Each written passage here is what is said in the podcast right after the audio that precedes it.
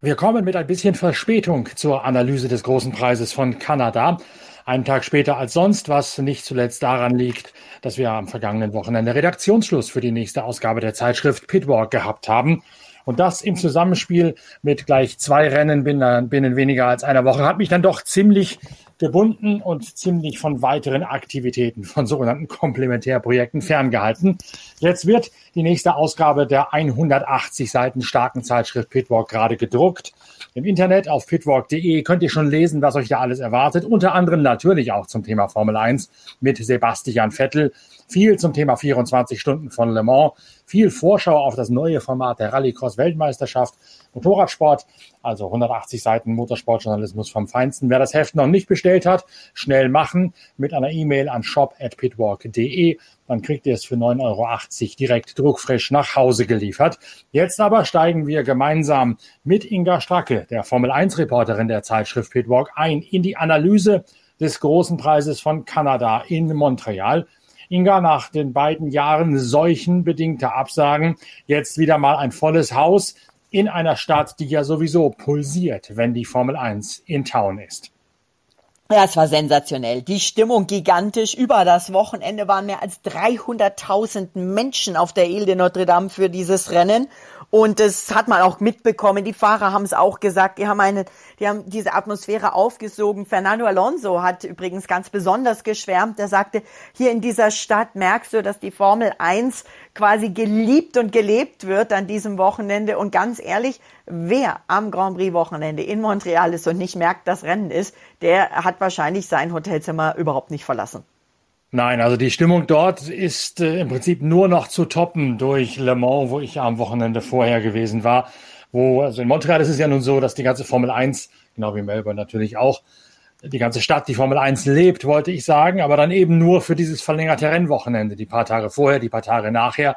In Le Mans ist es tatsächlich eine Kultur, dass dieses 24-Stunden-Rennen für Autos, aber auch jenes für Motorräder, auch jenes für Trucks, das es mal gab, das ganze Jahr über das Geschehen dort in der Stadt tatsächlich beherrscht, sei es in Restaurants, in Bars, in Kneipen, wo auch immer. Also da verlässt der Motorsport die Stadt Le Mans überhaupt nicht, was natürlich auch daran liegt, dass es in Le Mans nicht viel anderes gibt, weil das auch eine ziemlich abgelegene Kleinstadt westlich von Paris ist, während Montreal natürlich eine ganze Menge mehr zu bieten hat. Stichwort Montreal Canadiens, Stichwort 1000 Konzerte und was da alles an Veranstaltungen stattfindet. Da gibt's nun jede Menge Highlife in Dosen rund um die Uhr. Aber am Formel 1 Wochenende ist diese Stadt natürlich in der Tat nochmal was ganz, ganz Besonderes. Ja, also es ist immer wieder wunderbar und es ist ja auch eine, eine grundsätzlich eine tolle Stadt mit sensationellem Flair und das alles zusammen hat für ein super duper Wochenende gesorgt. Es war auch alles ausverkauft und ich hatte äh, noch eine Anfrage gestartet für eine Wohltätigkeitsorganisation, die zwei Tickets brauchten, war nichts zu machen und die haben aber super freundlich und sehr bedauerlich äh, absagen müssen und waren also super nett auch. Ich, die, die machen natürlich auch viel dort. Und wir haben natürlich auch wieder den einen oder anderen äh, Teammember im äh, Ruderbecken gesehen. Zum Beispiel auch bei Alfa Romeo Sauber. Der Shebi ist ins Wasser gesprungen, der hatte eine Wette verloren äh, und nachdem sie tatsächlich Platz sieben geschafft hatten, sieben und acht waren sie ja, äh, äh, musste er ins Wasser springen. Und Fred Vasseur hat gelacht, er hat gesagt, bei Platz drei springe ich. Das musste stattdessen bei Platz drei die persönliche Betreuerin von Lewis Hamilton tun. Aber lass uns das Ganze von hinten aufrollen. Die Qualifikation und das freie Training schon stand im Zeichen von wechselhaften Wetterungsbedingungen. Das hat man ja gerne mal dort auf dieser künstlich aufgeschütteten Insel im St. Lorenz-Strom, im Delta des St. Lorenz-Stroms, wo dieser mächtige Fluss sich öffnet in Richtung des Atlantischen Ozeans. Da gibt es, so sagen viele im Formel-1-Zirkus, quasi immer eine Art Mikroklima, weil es sowohl von der Küste her beeinflusst ist, also humid, als auch von der ariden Seite vom Landesinneren her und sich dort quasi zwei Wetterfronten gerne mal treffen und dann entsprechend entladen. Genauso war es nun auch in der Qualifikation und im, im, freien Training vor allen Dingen, sorgte für ein überraschendes Resultat und sorgte in Tateinheit damit, dass Ferrari immer noch mit der Zuverlässigkeit seines Autos hadert, für eine ganz besondere Ausgangslage. Max Verstappen, man ist geneigt zu sagen, standesgemäß auf Pole. Dann Fernando Alonso, man ist geneigt zu sagen, sensationell auf dem zweiten Startplatz. Und Charles Leclerc, ganz am, äh, also hinten, weil man dort das vierte, die, die vierte Motor-Generatoreinheit hat wechseln müssen und deswegen gab es eine Strafe für Charles Leclerc, den ärgsten WM-Rivalen von Titelverteidiger Max Verstappen. Genau, das wusste man ja schon vor der Qualifikation. Da ist er mitgefahren, hat sich zumindest als 15. qualifiziert. Aber dann gab es eben den Motorwechsel und dann war er ganz hinten. Du hast das sehr schön aus. Übrigens, Kompliment, mein Lieber. Arid und Humi, da hast du aber dein bestes Schulgeologie-Wissen äh, ausgekramt, oder? Ich war ganz beeindruckt eben. Ja, aber in der Tat, ähm, wir haben also äh, auch verschiedenste ähm, Papierschiffchenrennen schon gesehen auf dieser äh, Rennstrecke, wenn die bewerteten mussten, dass der Regen aufhört. Ich erinnere mich an das legendäre Rennen, wo ich irgendwann Blasen an den Fingern hatte, weil ich Live-Ticker geschrieben habe für die F1-App damals noch, dass ich glaube gefühlt über sechs Stunden ging ja. und, und nicht mehr auf, also das Rennen ging nicht so lange, aber es wurde immer wieder unterbrochen und verschoben, weil es immer noch geregnet hat. Wir haben dann nur rausgeguckt und gesagt, jetzt wird es ein bisschen hell. Und so war es dann auch in den Trainings zum Teil auch, ähm, ich glaube, die Quali musste am Anfang ein kleines bisschen verschoben werden, äh, aber es waren abtrocknende Bedingungen in der Quali und in diesen Bedingungen hat sich Mick Schumacher enorm wohl gefühlt. Das fand er ganz klasse. Er sagte, im Regen sah sich das seinen Weg zu suchen. Das hat ihm richtig Spaß gemacht. Startplatz 6, das war sein bislang bester Formel 1 Startplatz, hat er gut gemacht.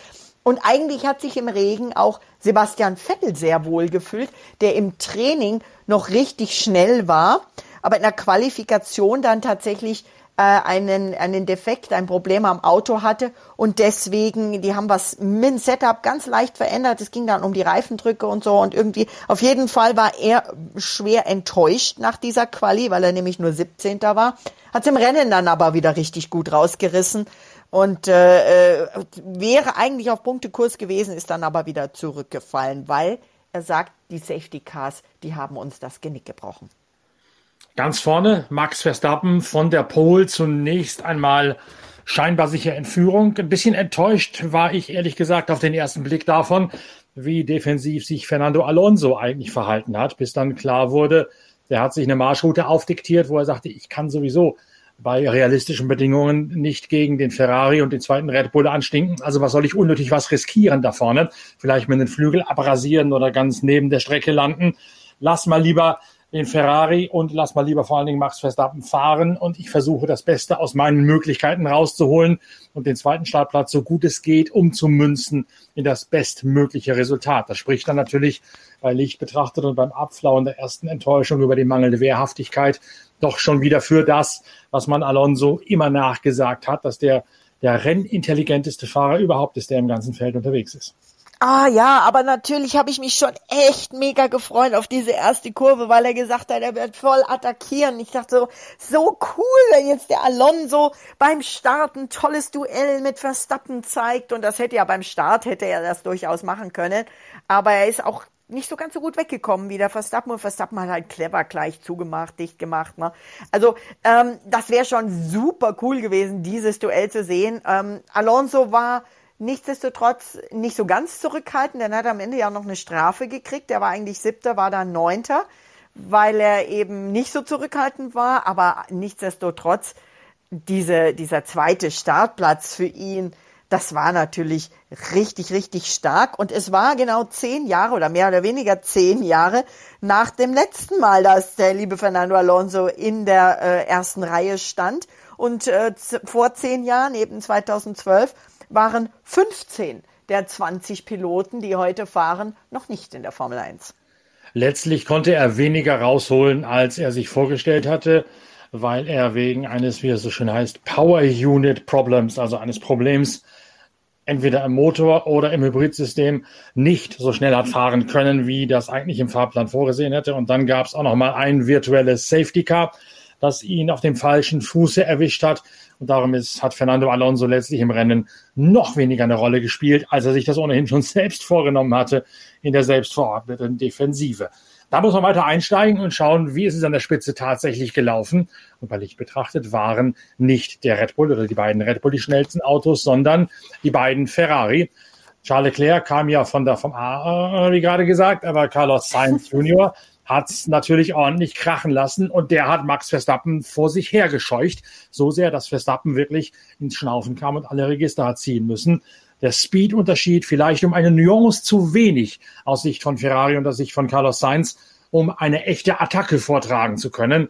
Aber der hat ihn wirklich ordentlich arbeiten lassen für diesen Sieg, den Max Verstappen vor sich. Ja, ja, das war stark. Ich meine, ähm, nachdem Perez leider raus war, der äh, ist ja ausgeschieden in Runde 10. Der hatte, er hat gefunkt, ich habe den Motor verloren, verloren, der Gang hängt fest und das eben das erste virtuelle Safety Car verursacht hat. Äh, zum zweiten mit Mick Schumacher kommen wir dann sicherlich auch gleich noch.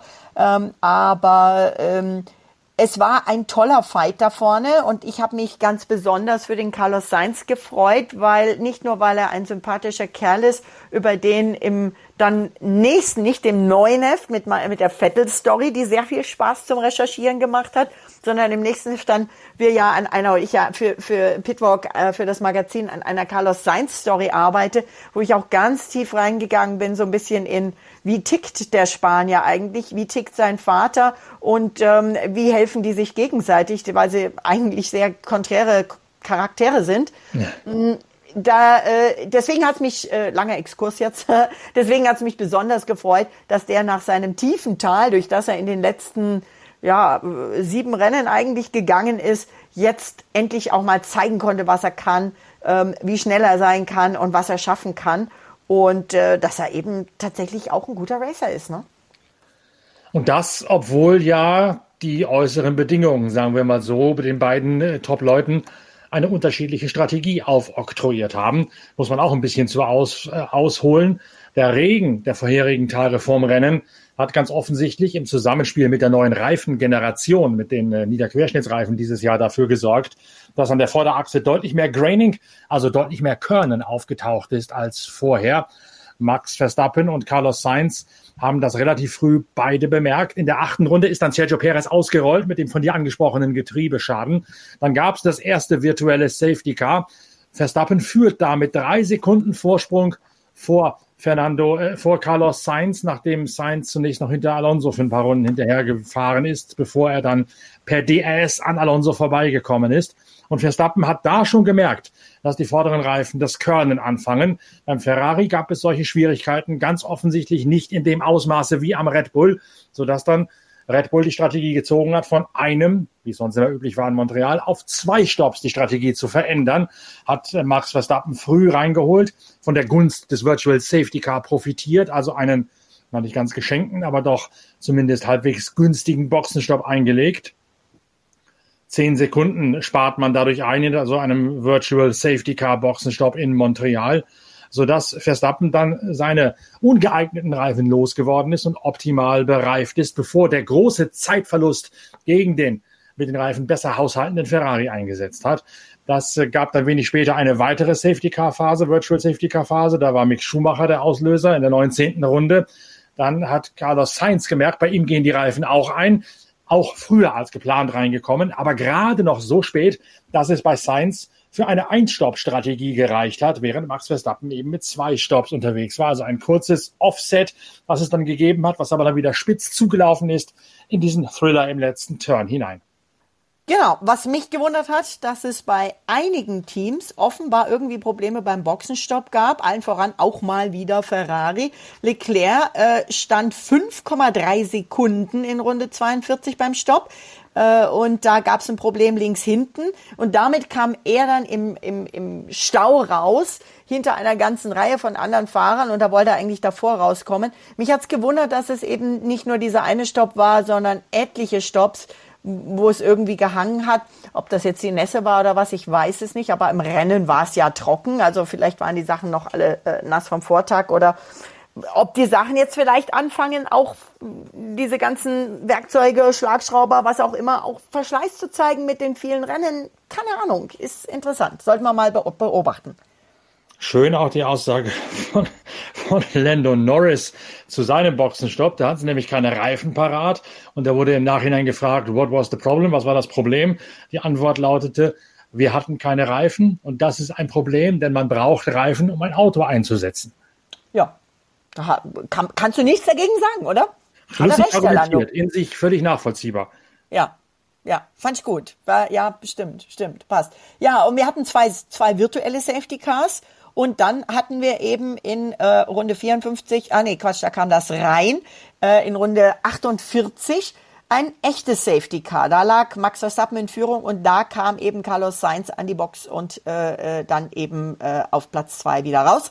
Valtteri Bottas äh, ist äh, auch noch nicht an der Box gewesen. Der ist, glaube ich, als längster draußen geblieben und äh, kam eben auch unter diesem echten Safety Car und dieses war verursacht von Tsunoda, der mit dem Alpha Tauri in die Tech Pro Barriere so eingeschlagen ist oder reingefahren ist, dass eben dass erstmal alles repariert werden musste.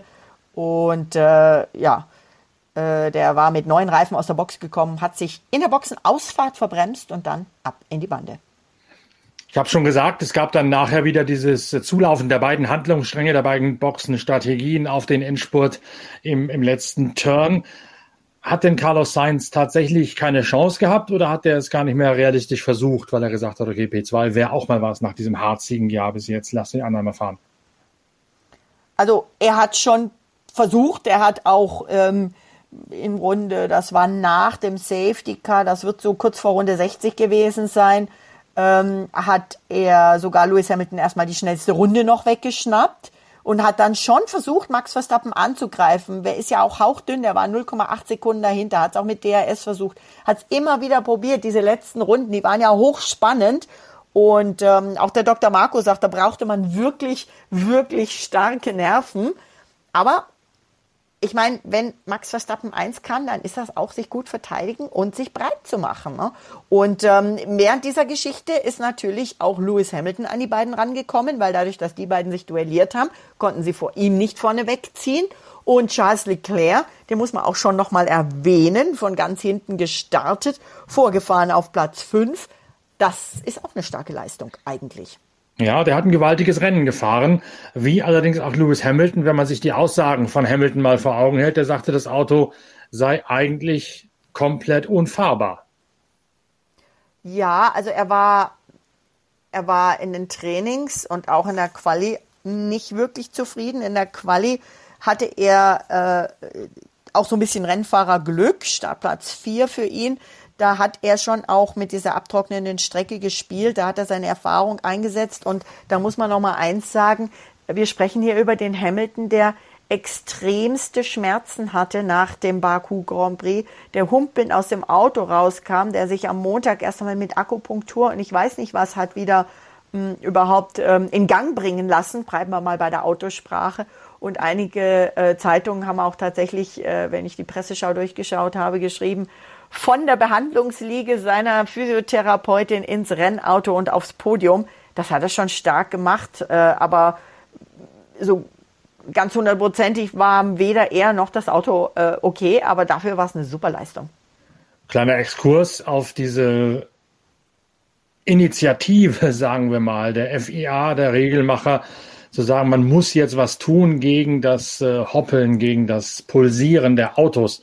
Das hatten wir ja bereits im vorherigen Podcast mal angesprochen, dass es da irgendwelche Maßnahmen gibt. Jetzt gibt es ganz offensichtlich äh, eine technische Direktive, wie das Ganze gemacht werden soll. Ich muss ehrlich sagen, ich habe sie mir nicht durchgelesen, weil, wie gesagt, Redaktionsschluss und davor Speedway Olching von Leichnam, davor 24 Stunden von Le Mans und kein Schlaf und Redaktionsschluss und tralala.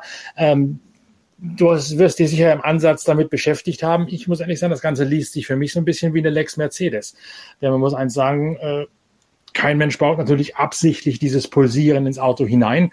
Also gibt es auch keinen Anlass, das per Reglement wieder rauszubauen, sondern da ist, ist eine ganz einfache Sache, Sache, sort your cars. Also geht dein kriegt dein Auto in den Griff.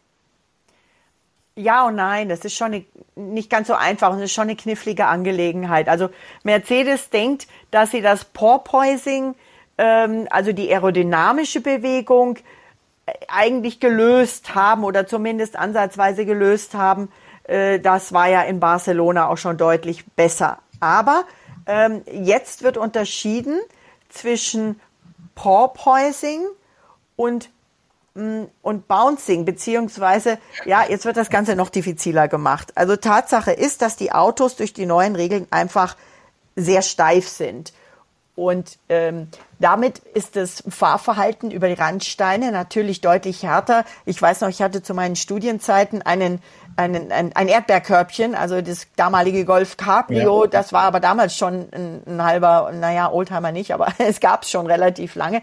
Ähm, ich hatte, das war, habe ich ähm, mir nicht so machen lassen. Ich habe so gekauft, aber es war ordentlich tiefer gelegt, ordentlich damit auch steifer und ähm, jede Bodenwelle, jeder, jeder Huppel ist auch da direkt auf die Wirbelsäule gegangen. Ich kann also so ein bisschen nachvollziehen, wie es dem Formel-1-Piloten geht, wenn sie über Randsteine fahren, wenn sie über Bodenwellen fahren, wenn sie natürlich über eine hoppelige Strecke fahren. Und offenbar macht es auch einen ganz großen Unterschied, ob der Asphalt glatt ist oder nicht so glatt. Also auch da, da gab es eine Stelle in Montreal, wo der Asphalt relativ neu war. Der war für die Mercedes äh, wohl offensichtlich, also nicht nur für die Mercedes, aber bei denen war es ja am schlimmsten, offensichtlich besser oder angenehmer. Und äh, für die äh, und an den anderen Stellen war es dann doch schlimmer. Nichtsdestotrotz sprechen wir hier über zwei verschiedene Sachen. Das eine sind wirklich Sicherheitsbedenken, die alle Fahrer betreffen, bis auf Alonso, der hat sich bis jetzt noch nicht beschwert, aber da haben wir ja schon drüber geredet, die alle Fahrer betreffen, wo alle Fahrer sagen, es ist zu viel. Ähm, nicht nur die Schmerzen, Rückenschmerzen, wo ähm, manche Piloten, zum Beispiel auch Pierre Gasly, ja, es ist nicht nur Mercedes, sagen, wenn sie beim Boxenstopp von den Wagenhebern runtergelassen werden und das Auto am Boden aufkommt, dann ist das, als würdest du mit dem Steißbein auf eine Betonplatte knallen. Das mal da, das ist das eine. Und das andere ist, dass natürlich das Ganze bei Mercedes im Rennen offenbar am schlimmsten zum Tragen kommt oder am deutlichsten. Und bei Hamilton, der ähm, wohl auch in Baku ein bisschen Testpilot für neue oder für Teile oder fürs Ausprobieren, wie kann man es besser machen, äh, unterwegs war, dann wohl am stärksten. Also wir sprechen zum einen davon, dass äh, Christian Horner sagt, Mercedes hat das Auto falsch gebaut oder hat, hat, hat das Auto verwachst und wollen jetzt, dass wir alle bestraft werden dafür. Wir sprechen zum anderen über ein de facto wirkliches Problem, was alle Piloten haben.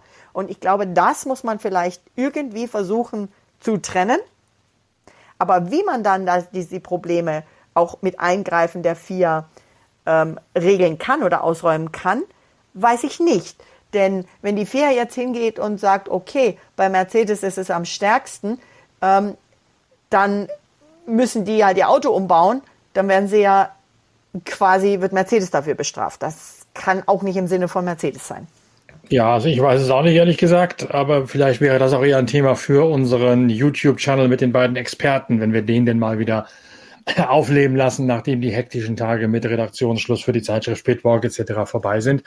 Lass uns aber noch kurz, ähm, bevor wir dann hier den Zapfenstreich machen, auf das Schicksal von Mick Schumacher eingehen, der natürlich die Schlagzeilen beherrscht hat. Im Vorfeld gab es Spekulation, das Gerede, wie auch immer man es sagen möchte, dass es einen mehr und mehr aufgehenden großen Graben gebe zwischen Mick Schumacher und dem Team Haas aufgrund Unfallhäufigkeit, schlechter Leistungen, was auch immer ihm da angedichtet wurde. Dann knallt er das Ding in der Qualifikation plötzlich so gut hin wie noch nie und ist im Rennen auf Punktekurs bis zu seinem Ausfall wegen eines Kühlerschadens ist jetzt alles wieder hunky-dory? Hunky-dory. Das musst du die Amis von NAS fragen. Das ist ja, glaube ich, eher so ein bisschen ein amerikanischer Ausdruck. Aber selbst Ralf Schumacher sagte, das war wie ein Befreiungsschlag für Mick. Hat viel Lob für ihn übrig gehabt.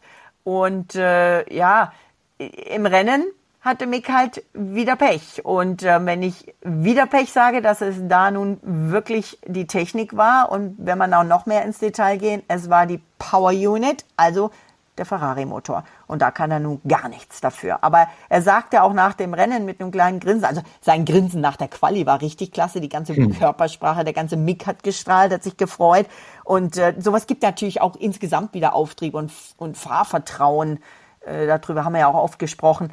Aber ähm, es ist halt ein, einfach nach wie vor so, dass Haas erst in Ungarn wohl ihr Update kriegt. Und ähm, damit sind sie die Einzigen. Damit, dass sie damit bei den anderen so mithalten, finde ich stark. Das, ähm, das ist schon nicht ganz einfach.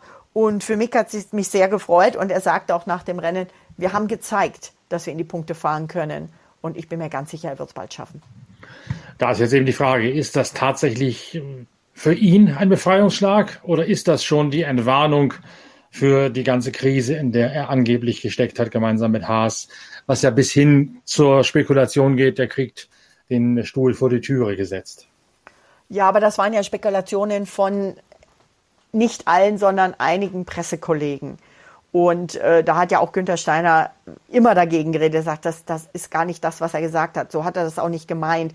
Äh, dass ich dann über die Presse in einem Interview, wo wo jeder wahrscheinlich so geantwortet hat, wie er geantwortet, nämlich was würden Sie denn tun? Da sagt sie ja auch nicht, ja, ich würde ihm jetzt sagen, dass er aufpassen muss, sondern sagst du natürlich, so wie Toto Wolf sagte, ähm, ich würde ihn jetzt mal so quasi in den Arm nehmen und sagen, äh, dass, dass, dass, dass er jetzt mal einfach befreit fahren soll und hm. sich nicht so viel Gedanken machen soll. Das war eine no no normale Aussage. Diese Aussage wurde dann eben wieder äh, benutzt, um zu suggerieren, dass Toto Wolf Günther Steiner quasi sagt, was er zu tun habe, was Günther Steiner wiederum nicht toll fand. Da wurde schon, glaube ich, von außen viel aufgebauscht. Ich hatte eher so das Gefühl, dass im Inneren bei Mick, bei Günther, bei Haas äh, das gar nicht so die Welle war und das auch nicht so die Krise war, wie einige geschrieben haben. Aber du weißt ja selber, ähm, wenn man nix, äh, kein, kein großes Thema hat, dann äh, kann man halt so eins inszenieren, wenn man will und das sein Stil ist.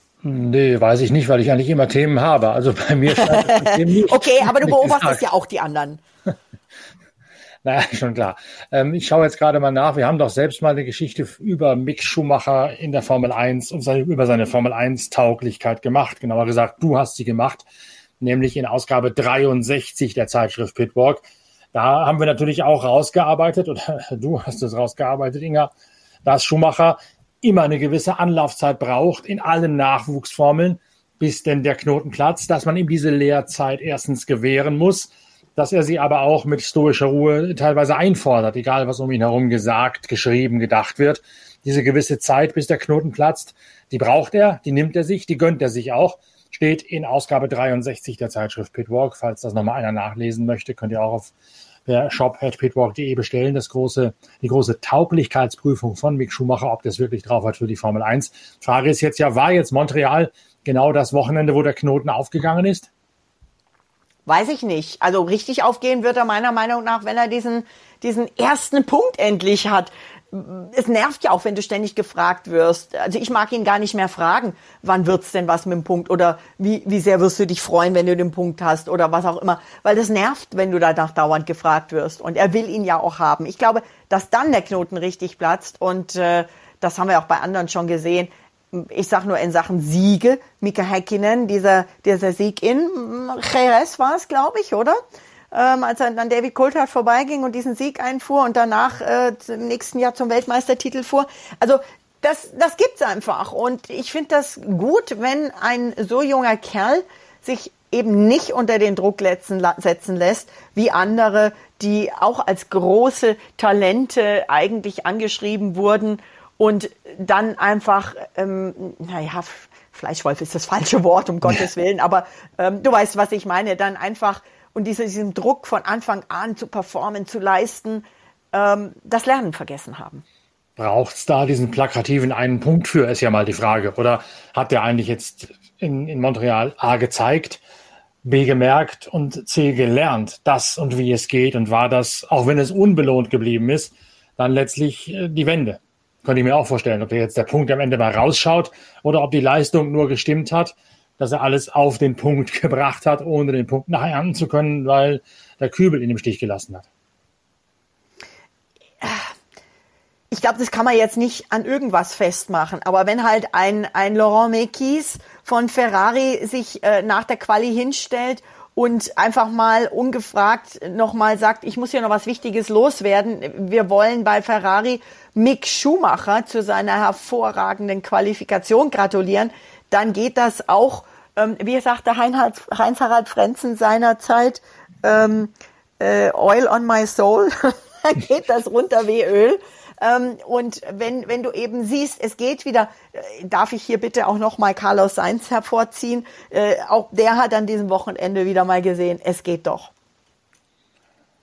Womit wir dann die Analyse von Montreal auch wieder Geschichte sein lassen. Die nächste Ausgabe der Zeitschrift Pitwalk steht unmittelbar bevor. Wie gesagt, auf der Internetseite pitwalk.de steht schon genau drauf, was euch im Heft erwartet, warum ihr das Heft unbedingt lesen müsst als Formel 1 Fans, als Langstreckenfans, aber auch als Motorsportfans ganz allgemein. www.pitwalk.de einmal vorbeisurfen, eine Bestellung dalassen auf shop@pitwalk.de und ansonsten natürlich gerne diesen Podcast empfehlen, liken, abonnieren und mit positiven Sternchen und Däumchen bewerten. Wir hören uns bald wieder mit dem nächsten Podcast der Pitcast-Reihe, also dem Podcast eurer Zeit, Lieblingszeitschrift Pitwalk. Bis dahin viel Vorfreude aufs neue Heft und am Wochenende dann viel Spaß bei der Lektüre von 180 Seiten Motorsportjournalismus vom Feinsten. Inga, danke, dass du dabei gewesen bist. Bis bald, euer Norbert Okenga.